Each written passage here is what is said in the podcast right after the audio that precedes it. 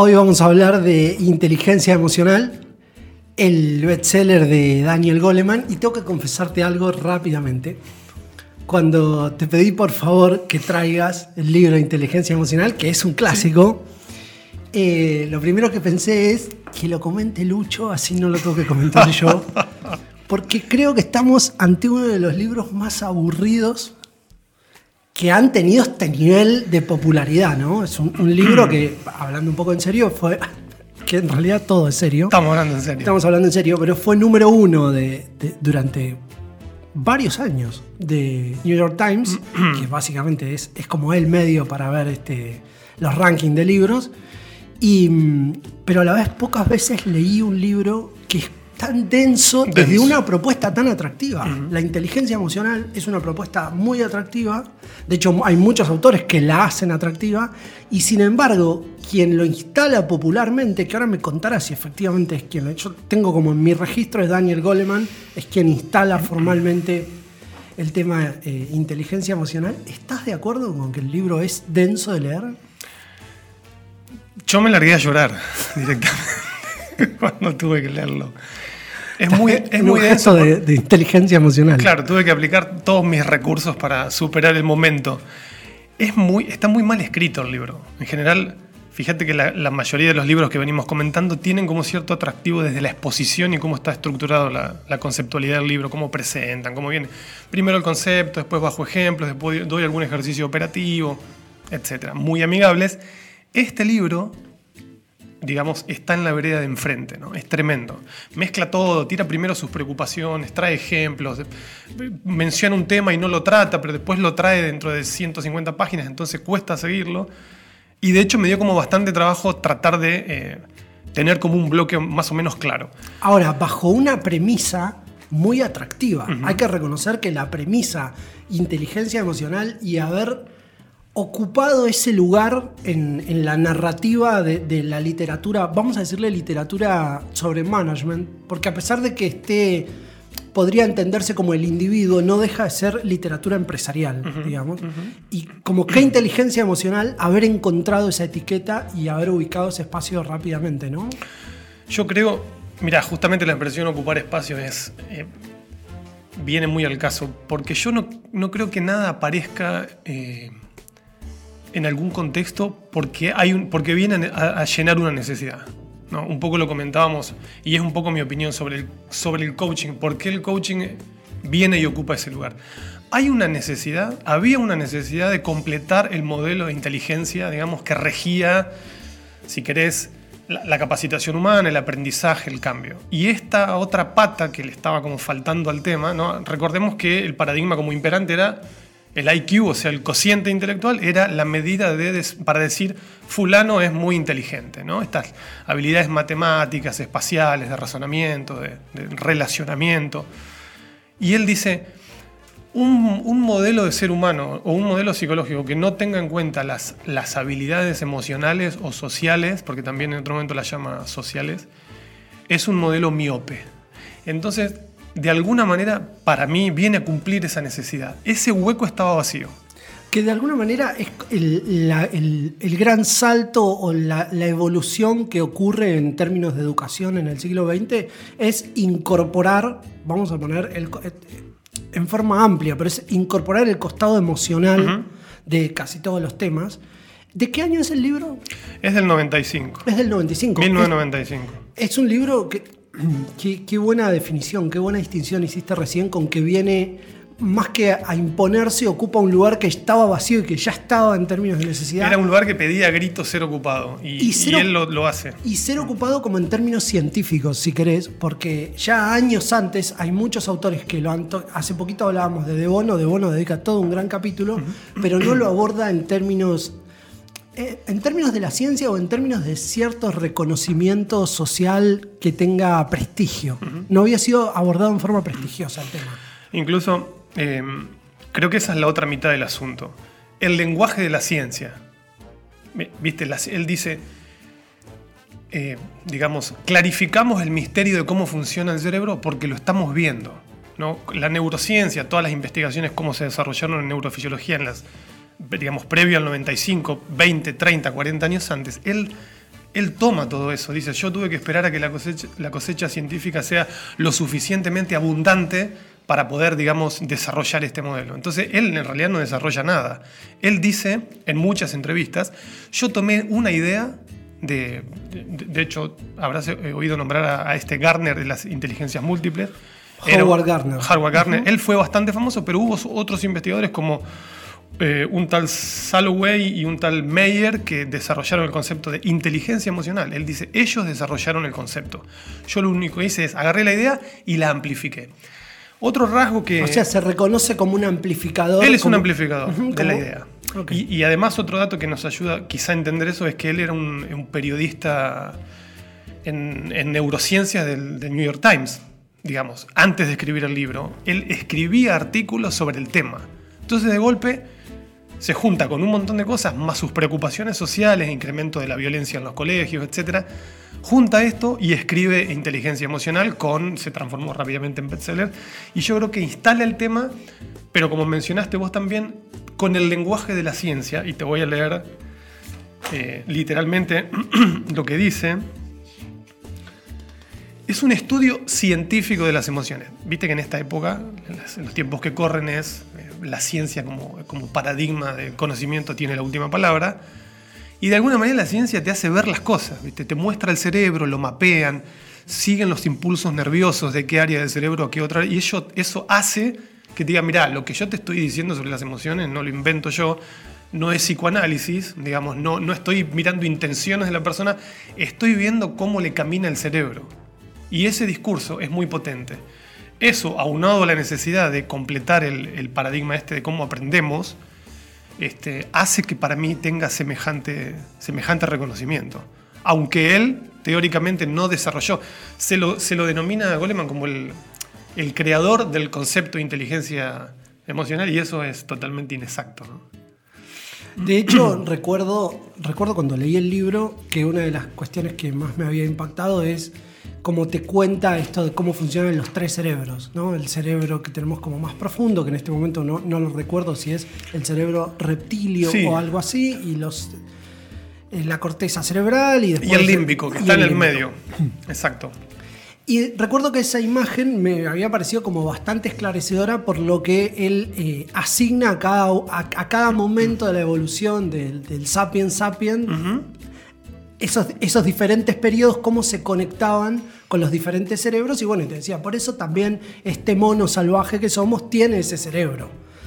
Eso me había parecido muy, muy gráfico en la, en la explicación de Goleman, pero decía, ¿cómo le costó terminar de traducir esto a un lenguaje más llano? Y ahí es donde no encuentro el correlato con lo expansivo que fue el libro. A lo mejor porque él como autor como autor, como expositor, es más atractivo que lo que terminó resultando el libro. No sé.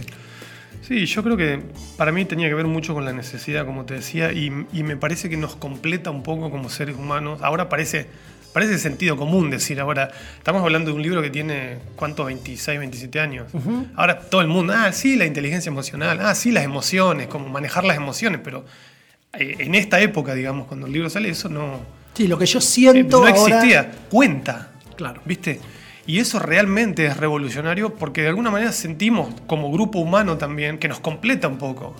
Che, y todo lo que, digamos, de ojos hacia adentro, todo lo que me pasa a mí, suponte, no sé, en el trabajo. ¿Qué etiqueta tiene? En el trabajo. ¿Dónde está eso? Porque si no está negado. Claro, no estaba. Claro. Todo ese mundo interno que tengo adentro que está revolucionado, ¿a dónde claro. lo, en qué caja lo ubico?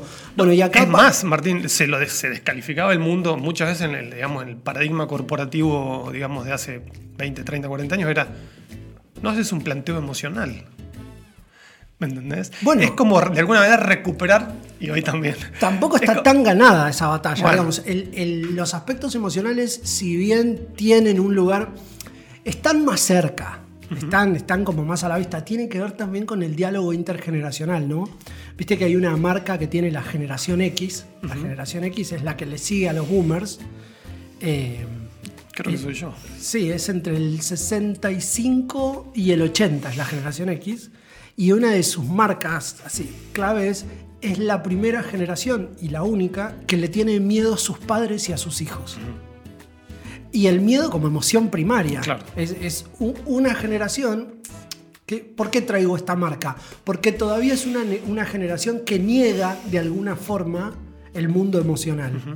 La generación que nos sigue, la generación de los millennials, y ni que hablar los centennials, la que sigue a los millennials, fíjate que es conocida como la selfish eh, generation, porque básicamente la problemática que traen, que es la famosa problemática del año sabático, Claro. que es, es la primera generación que plantea, bueno, yo quiero estar, yo quiero ser feliz, work-life balance, años sabáticos.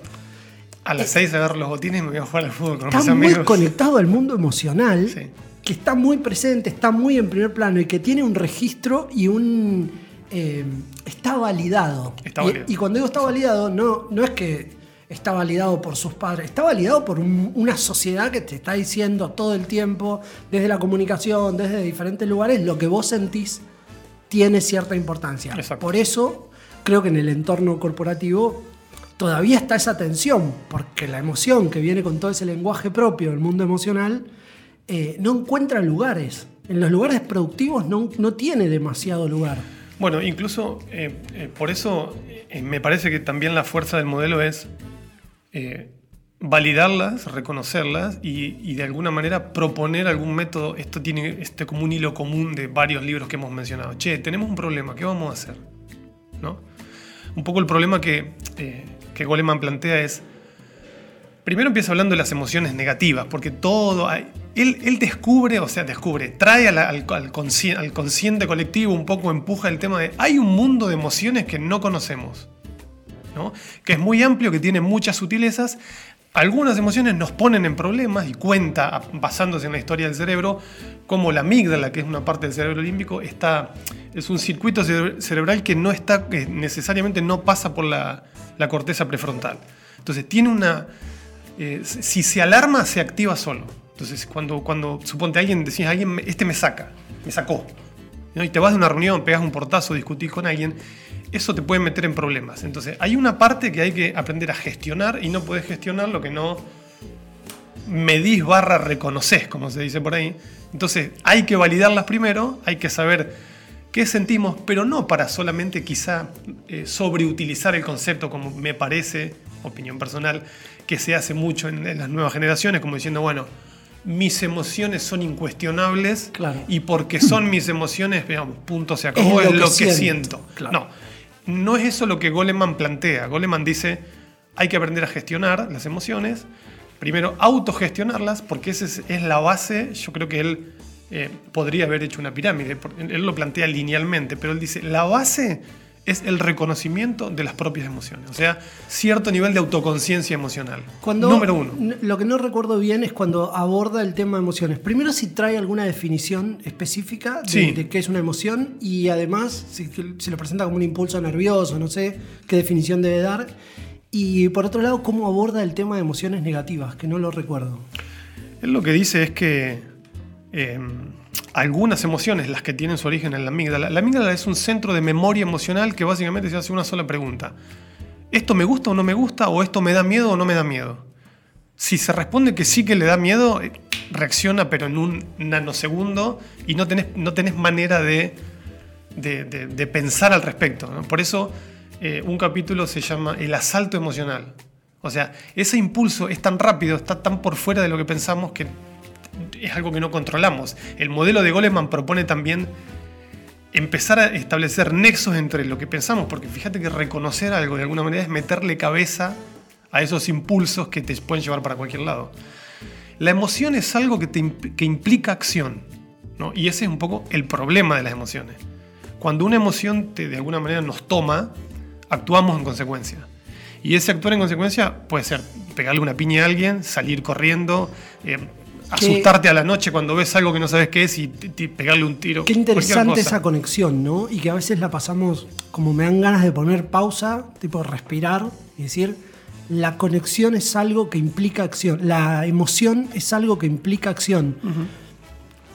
Qué obvio, es, es obvio que la emoción es algo que implica acción. Te lleva a actuar, ¿eh? Pero qué lejos está de entender que hay determinadas cosas que como son emocionales te implican, incluso eh, la acción entendida como, como quedarse congelado por una emoción hostil, Sí, o digamos. ¿no? paralizado por el temor, claro. Paralizado, Por no como lo opuesto a la acción, sino como una acción más, la acción de paralizarse, Exacto. digamos. Bueno, esos son como instintos, como muy. Dice, él, él dice, los- eh, ¿cuál, es, ¿cuál es el problema de esto? Eh, este diseño cerebral, digamos, el de la amígdala, es del Pleistoceno. Que ahí vos quizás me ayudás mejor con los periodos de la Tierra, pero bueno, él habla de un millón de años atrás. Eso era necesario para disparar rápido, encontrar comida, aparearse, tipo, y cosas rápidas y como intuitivas, digamos. Y hoy día, digamos, estás en una reunión, eh, no sé, en la oficina con 10 personas, y eso está presente y está funcionando, digamos, ¿entendés? Entonces hay que establecer ciertas conexiones para que eso no traicione tus posibilidades. Bueno, que es, una de las grandes discusiones que hay, ¿no? En términos evolutivos, que es. Ahí está. est- Estamos hablando. Pensá que una de las grandes discusiones que tiene la antropología es dónde está el eslabón perdido.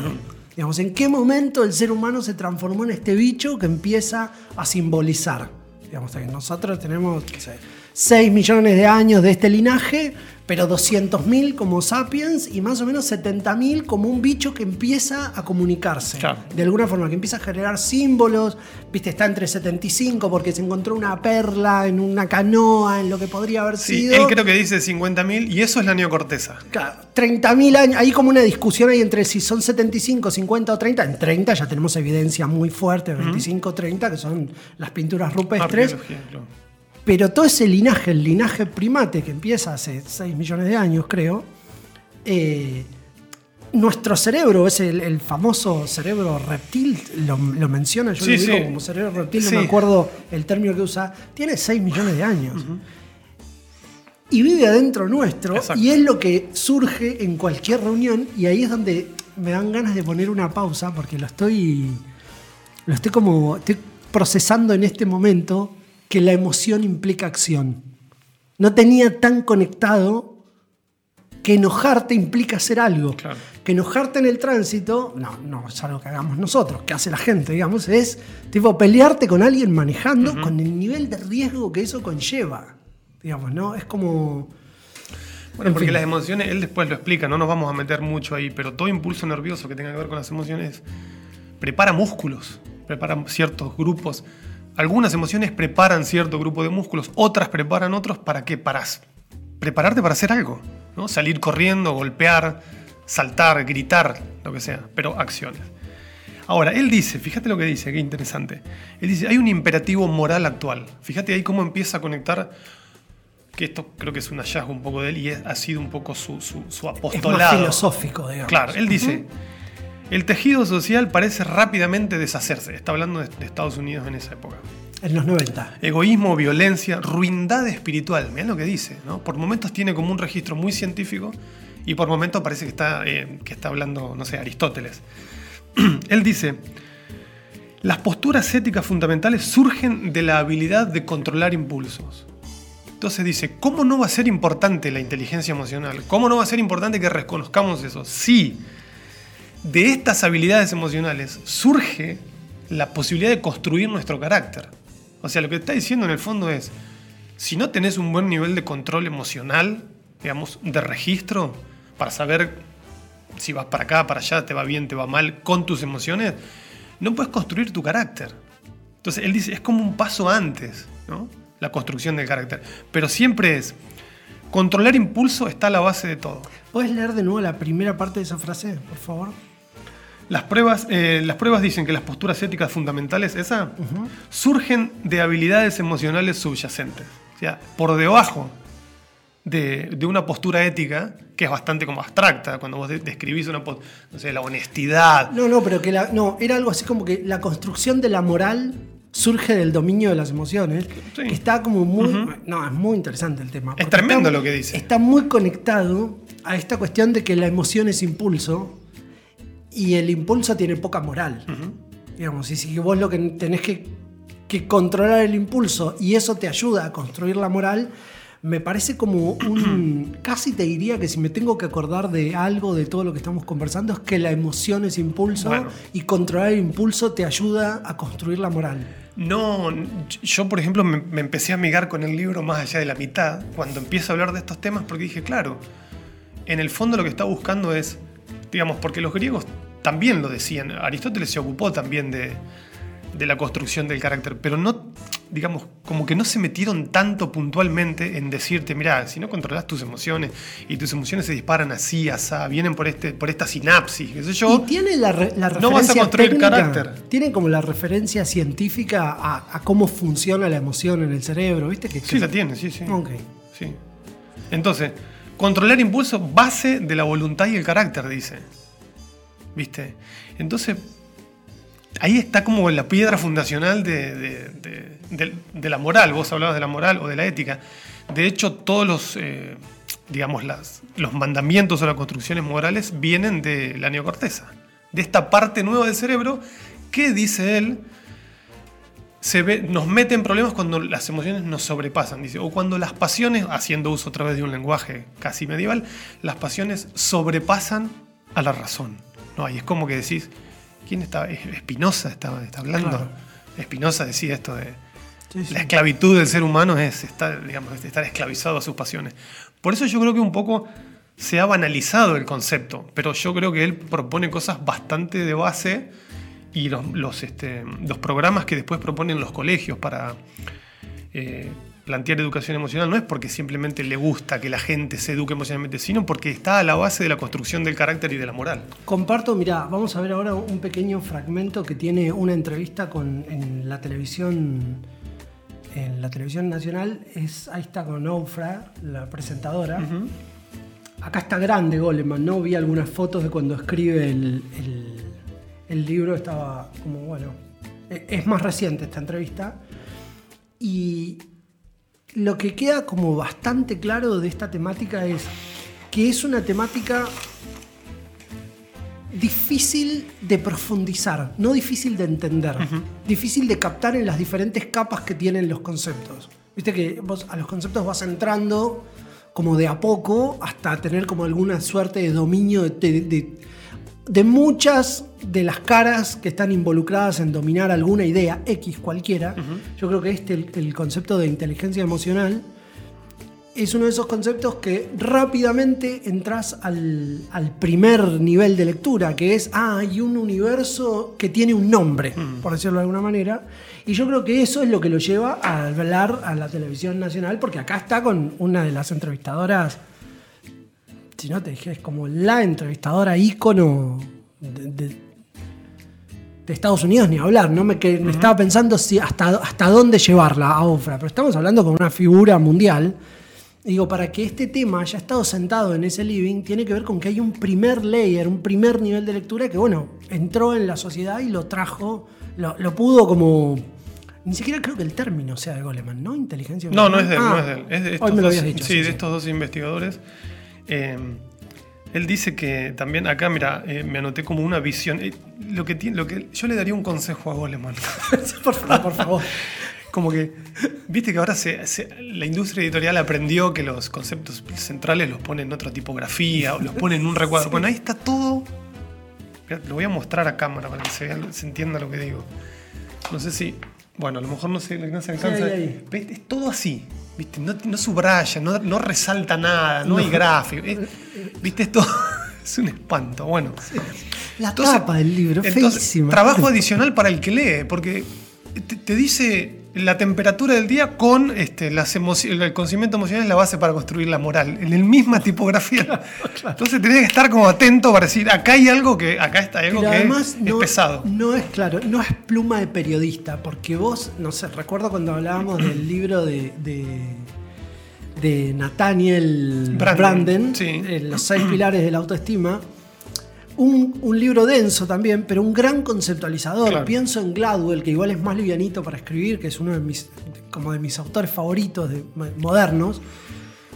Pero Goleman no, como no ayuda No. en su prosa a la lectura tampoco. Como no, no trae esa narrativa que tenía Kobe, por ejemplo. Claro. Que está bien, es de otra época, pero no, no te ayuda a leer inteligencia emocional. Me duele porque el, el tema es. Me largué a llorar, ya te dije. No, con dolor te lo digo. Pero mirá la visión. Él dice, en- así met- eh, como escondido entre todo el resto de las letras, dice que yo le puse que es como su visión dentro de las 400 páginas del libro. Escondido dice, entre todas las letras. Imagino un futuro en el que la educación incluirá como rutina, incluirá como rutina el inculcar aptitudes esencialmente humanas como la conciencia de la propia persona, el autodominio, la empatía, el arte de escuchar, resolver conflictos y cooperar. Claro, un es- humanista. Eso te iba a decir, es un tipo que está, está imaginando una, una civilización del futuro. Exactamente, En el año es- 2300 puede... Hoy hablaste de evolución y yo decía, claro, en algún punto es un aporte, digamos, En esa larguísima línea... esa línea que, que pretende que la neocorteza, digamos, empiece a establecer vínculos nuevos, por esto de la neuroplasticidad del cerebro, porque también se monta esto en, en los nuevos conocimientos de neurociencia. Perfecto. Ese vínculo es en definitiva un vínculo a favor de la evolución del sapiens sapiens hacia mejores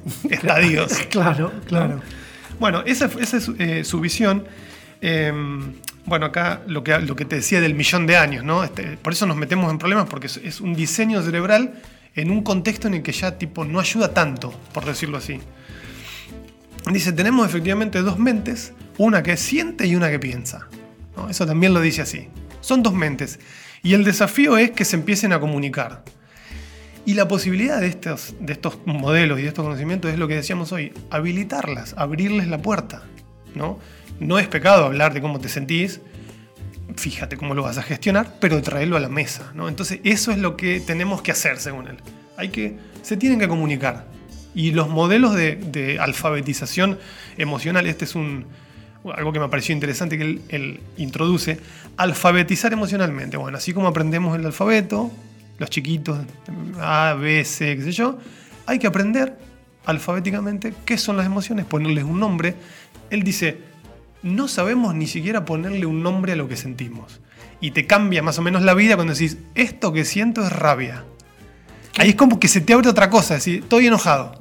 ¿No? Y alguien dice, bueno, ¿y por qué estás enojado? No, porque fulano me dijo tal cosa. Y bueno, ¿y qué, y qué, qué valor vulneró? ¿Y por qué te molestó? ¿Y qué hiciste al respecto? Qué, esclarecedor, qué esclarecedora es esa idea, ¿no? La de ponerle un nombre a eso que sentís, que además tiene como ese nivel de dificultad, ¿no? Identificar lo que sentís para además ponerle el nombre correcto a esa gama de emociones que a veces son como, viste, la semántica de las emociones a veces es rara porque son tan, como, como bien decía Goleman, es como tan una reacción que requiere una acción que a veces, y como vimos en una línea de tiempo, a veces se pisan unas con otras. Claro. Y eso que querés reconocer ya lo estás sintiendo de otra forma. No, incluso lo que, lo que complejiza todo esto es, digamos, en nuestra sociedad moderna, ya no podés irte corriendo a una reunión porque te van a ir a buscar y te van a decir, ¿qué te pasó? Viste, en, en el Pleistoceno te ibas corriendo y ya, como, bueno, disparabas, te pero de matabas manera un animal. sos ese mismo animalito en algún punto, Claro, no en todos los puntos. pero ahora pero- con traje y corbata sentado en una reunión. ¿no? Y de golpe empieza algo dentro tuyo. Bueno, no puedes y te asustás e irte corriendo. Tenés que hacer algo. Y ese algo no puede ser ya irte corriendo, por decirlo así. ¿No? Eso es gestión emocional. Me parece extraordinaria la imagen de estar sentado en un lugar y que, Aterrorizado. y que de los ojos para adentro pasen un montón de cosas y que vos tengas que dar una respuesta intelectual a eso que parece ir como por otro carril, ¿no? Eh, ¿Cómo es el, me recordás cómo es el método de Goleman? Eh, O por lo menos Eh, estos tres o cuatro pasos. Hay uno que es reconocimiento. Reconocimiento, eh, autogestión, ¿La base era reconocimiento? Conocer las propias emociones, primero, manejarlas, después. Manejarlas quiere decir lo que hablábamos recién, algo tenés que hacer, ¿no? Como, bueno, ¿hasta dónde voy a expresar lo que siento? ¿En qué contexto lo voy a expresar? ¿Es adecuado que lo exprese eh, con esta persona, con otras personas, por el momento con nadie?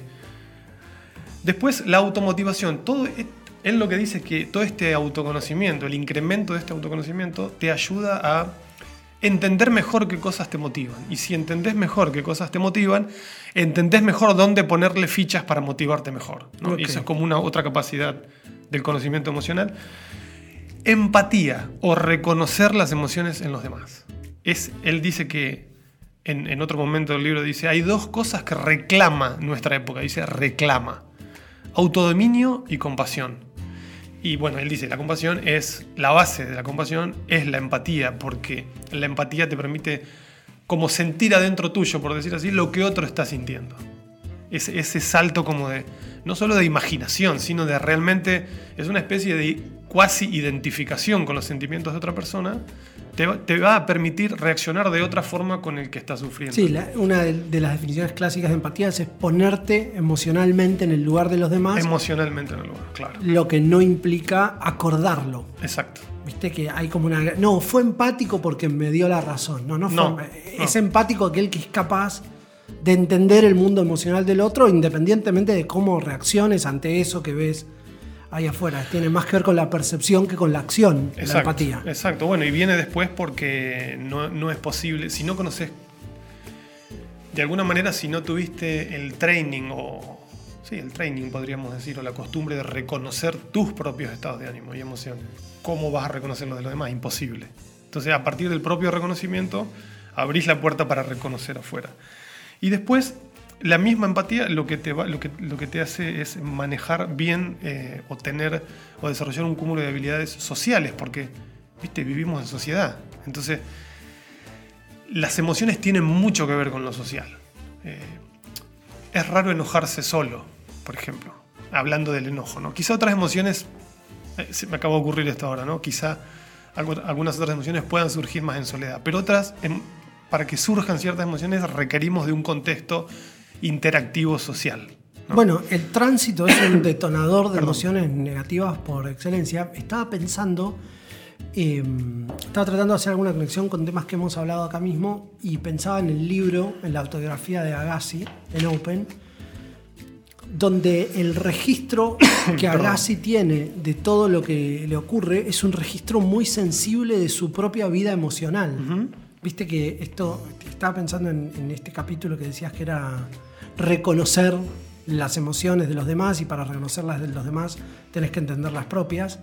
Cuando alguien es capaz de hacer una traducción inteligente de su propio mundo emocional, se vuelve muy atractivo a la vista y al oído y a la percepción, porque alguien que es capaz de decodificar eso que siente y ponerlo afuera, nos está interpelando a todos.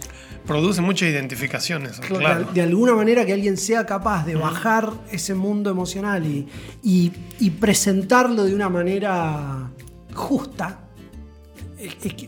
de valorarlo como de la forma eh, adecuada, hace que todos entremos como de alguna manera en una sintonía y es tan agradable ver a alguien que procesa bien su mundo emocional, ¿no? Mira, pasemos a esto, Martín. Ahora, yo creo que él, al menos lo que deja entrever en, varias partes del libro, yo creo que él ha dedicado la mayor, o termina dedicando la, la mayor cantidad de su energía y su empeño en esto de la alfabetización emocional. Él dice, tenemos que lograr que, que la mayor cantidad de escuelas posibles en Estados Unidos, escuelas públicas inclusive, porque hay algunos experimentos en escuelas privadas, eh, pero que son, son escuelas muy caras y para, por lo que leí para superdo- chicos superdotados, hay experimentos en inteligencia emocional, pero él está haciendo como una cruzada, digamos, mundial para que Eso queda estos claro. temas se metan en el colegio. ¿Eso queda claro en el libro? Sí, no total. lo recuerdo. Totalmente, sí, sí, clarísimo queda. Y, y esto te quería decir. La alfabetización, ¿cuál es la complejidad del tema? Él dice, hay que facultar a las escuelas para que se metan en temas que son, a ver, admitamos que de alguna manera te metes en el mundo interno de las personas, o por lo menos le decías a la persona que hable de su mundo interno y ahí abrís una puerta ¿no? de un mundo que eh, puede no ser muy controlable. Entonces, eso por un lado, dice, habría que facultar a las escuelas para que puedan hacer este tipo de actividades. Hay que comprometer a las familias, hay que comprometer al gobierno y hay que comprometer a las comunidades. No solo, eh, no solo no controlable, que es verdad, digamos, ¿no? Las personas somos cajas de Pandora y cuando abrís eh, determinadas puertas no sabes con qué te vas a encontrar, sino con que eh, entras en un lugar que es muy difícil poner el, el corte de la intimidad, ¿no? Cuando llevas eso a un lugar público. Público. Estás llevando como una conversación privada a un escenario público, con lo cual entiendo que la forma es a través de algún método que estructure de alguna forma esa conversación que tiene un lenguaje tan propio, ¿no? El, el lenguaje de las emociones es un lenguaje tan particular, tan de reacción. Bueno, él dice, eh, mira, dice, tiene que ser en el momento adecuado. ¿Viste? Bueno, un poco suena como de sentido común, pero no es en cualquier momento. Claro. Si empezás a los 20 no es lo mismo que si empezás a los 5 en el jardín. Con algún tipo de juego, por ejemplo, en un jardín tienen el cubo de los sentimientos. Entonces es un cubito, un cubo grande. Entonces dice rabia, tristeza, enojo. Entonces los chicos lo tiran y cae este, un sentimiento, o no sé, o el que queda mirando para arriba, no sé cómo será. Y Por hablan. ejemplo, rabia. Sí, y hablan, bueno, ¿y qué es la rabia? La rabia, bueno, y eso es cuando me enojo, y, y a ver, ¿y cuándo te enojaste? ¿O qué recordás? ¿Y con quién te enojaste? ¿Y con mi papá o y con mi hermano? Ese tipo de formación, dice él, tiene que ser empezar por ahí. Dice, incrementás horrorosamente las posibilidades de que cuando esa persona sea un adulto mayor, ya tenga un entrenamiento, ¿no? Así como estudió matemática, física, historia, etcétera, que se entrenen en, en decodificar sus propias emociones. ¿no? Ese es el primer paso. Momento adecuado, con los actores adecuados e involucrados. Distingue las emociones básicas o primarias Sí. o esas siete emociones que comparte Sí. toda la humanidad de las secundarias. Sí, sí, no las recuerdo exactamente, pero las distingue y después dice cómo cada una se va sutilizando y todo el mundo emocional después se vuelve como bastante, digamos, complejo. Pero dice, hay que empezar por el alfabeto, ¿no? por, por conocer las letras. A conocer las letras es esto. Y hay que pensar cuanto más chicos mejor. Después, en primario... Re- ¿Recordás que las emociones básicas tienen eh, una expresión facial? Ese es, ese es un dato que está como muy a mano de cualquiera que googlee dos minutos, pero que no es tan Vox Populi. que son cuatro o cinco, ¿no? Son siete. Son Hay siete. siete emociones básicas. No, siete. Mm. Y, y las emociones básicas, por ejemplo, una de ellas es sorpresa. Y todos los seres humanos expresamos la sorpresa de la misma forma, que es abriendo la boca. ¿Viste el tipo del dibujito animado? No, es como cuando el mentón se cae, tipo, Ajá. como la caída de mentón. Cuando la sorpresa es genuina, cuando alguien expresa sorpresa, expresa sorpresa genuina, Ese es el gesto. tiene el gesto de la caída del mentón, que es el que ves en los dibujitos animados. ¿Viste? Se le cae el mentón hasta el piso. Bueno, está, hubo un antropólogo que se llamaba Paul Ekman. Ah, Ekman lo nombra. Goleman. Claro, que estudió en Esto de los en- gestos, claro. Estudió por todo el mundo y bueno, llegó a la conclusión de que todos los seres humanos expresamos facialmente, moviendo los mismos músculos, Increíble. siete emociones básicas. Por ejemplo, una es la, la felicidad, alegría genuina, que es cuando la sonrisa es. ¿Cómo se llama? Cuando es. es claro. Se te ven las. Levantás el labio como está, ¿no? Mostrás bien los dientes. Sí, y es, y es como equilibrada, bueno, tiene un nombre técnico esto, pero bueno, hay siete emociones que, que compartimos todos y claro, poder identificarlas claramente. De hecho, tengo ganas de volver al jardín para jugar con el cubo de los sentimientos Bueno, y poder identificar qué sentís en determinadas situaciones. Y de ahí aparece todo esto de la, del lenguaje no verbal también, ¿no? Esto de mirar Claro. los microgestos y qué sé yo, que eh, él no, se mete mucho ahí, pero lo nombra. Eso forma parte de las habilidades sociales, ¿no? Entender que a través de una expresión alguien está mostrando una emoción. Eh, te iba a mencionar que en el colegio, creo que ya es primario esto, eh, va a parecer un poco rudimentario, quizá. A mí me pareció rudimentario cuando le dije, pero con esto vas a entrenar emociones. Pero él dice que el entrenamiento con las emociones es como una gotita, la famosa gota que orada la piedra, que tiene que empezar muy temprano y tiene que ser continuado. Que esa es una buena manera de lograr resultados, digamos, a- Consistentes. a Ujú. mediano y largo plazo. Entonces, crearon el semáforo, el famoso semáforo que se ha usado para tantas cosas, que dice, cuando sentís algo, la luz roja te dice, detente, serenate o calmate y pensá antes de actuar. Entonces ahí es como que la neocorteza interviene de alguna manera. ¿Y que le asocia emociones a ese color rojo? No, No. no, este es un método para tratar con la irrupción de una emoción. Rojo, detenete para... Ah, independientemente de qué tipo de emoción es, si es positiva o negativa, si aparece la emoción Exacto. de- que, te lleva, que te fuerza la acción, el semáforo Usa te el dice semáforo. Eso dice la roja. La, la amarilla, la luz amarilla que tiene cuatro puntos, dice, comenta el problema, o sea, ponerlo en palabras. ¿no? Esto ya involucra una interacción social y decí cómo te sentís. Ya eso te abre un mundo como... O sea, empieza a hacer que un mundo desconocido sea un poco más Fíjate conocido. cómo empieza a tomar cuerpo el concepto inteligencia emocional. ¿No? Cuando empe- empezás a, a- a- A poder traer, a poder ponerle contenido a esta idea de gestionar las emociones. Bueno, ¿cómo? Por ejemplo, expresando Contá cómo te sentís. Proponete un objetivo, dice, positivo en relación a eso que te está pasando. Pensá y proponételo. Pensá opciones y en las posibles consecuencias de... Son tres opciones, suponte que pensás. ¿Qué consecuencias tendría la número uno? ¿Cuál es la número dos? ¿Cuál es la número tres?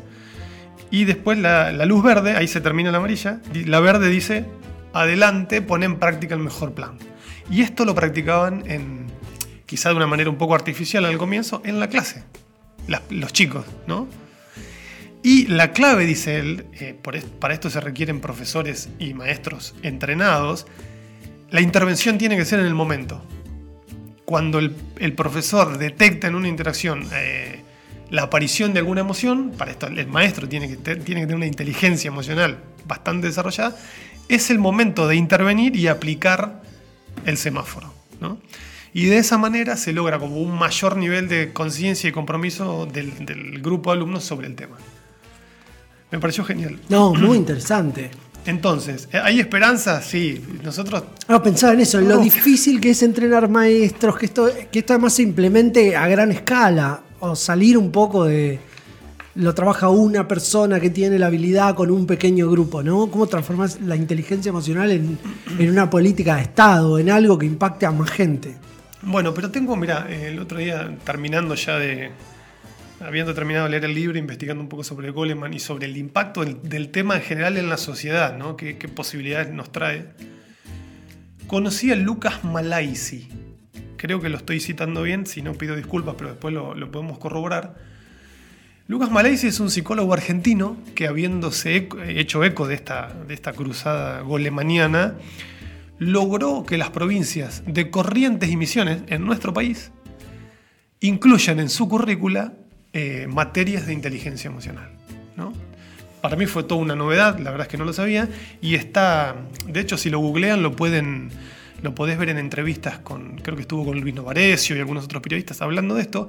Él quiere que sea una ley nacional, ¿no? Y está un poco trabajando eh, Qué interesante. Está difundiendo la idea y se reúne con políticos en diferentes niveles para impulsar eh, la idea. Tiene que ver un poco con lo que decías recién, ¿no? Qué difícil implementar esta cosa. Sin embargo, hay que decir que en dos provincias argentinas eh, ya está implementado.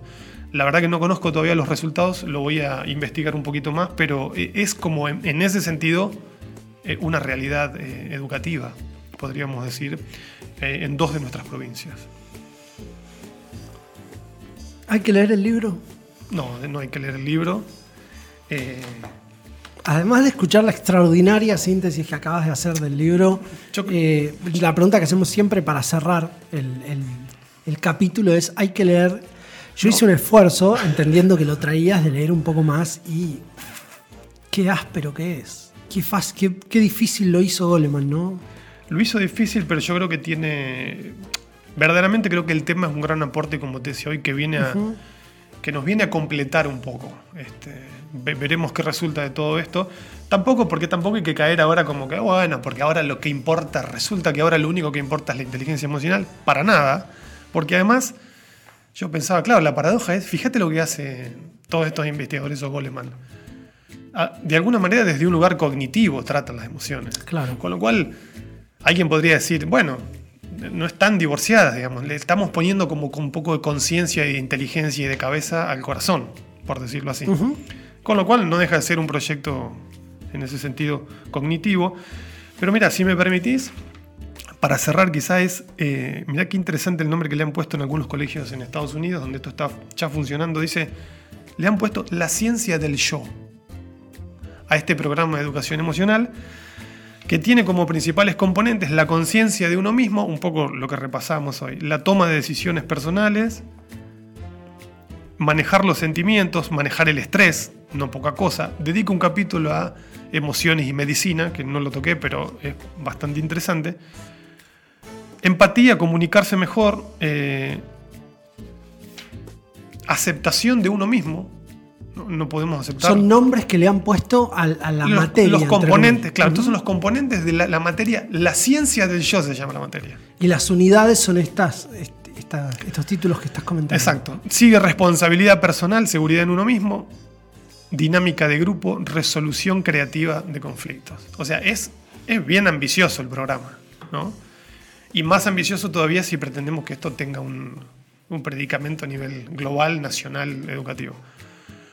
Eh, Me encantó. no, hay que le- resumen. no hay que leerlo, pero, pero pueden escuchar este resumen que les va a dar las claves.